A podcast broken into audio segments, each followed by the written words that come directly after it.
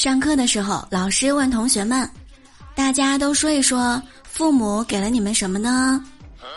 小王说：“给了我们生命。”小田说：“温暖的家。”小明想了想，说道：“唉，一张找不到女朋友的脸。”老师笑着说道：“嗯，放心，这个我一定告诉你父母。”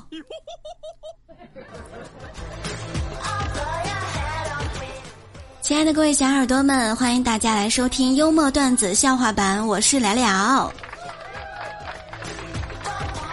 喜欢我们的节目，一定要给我们的节目五星好评哦！欢迎大家订阅、评论和分享。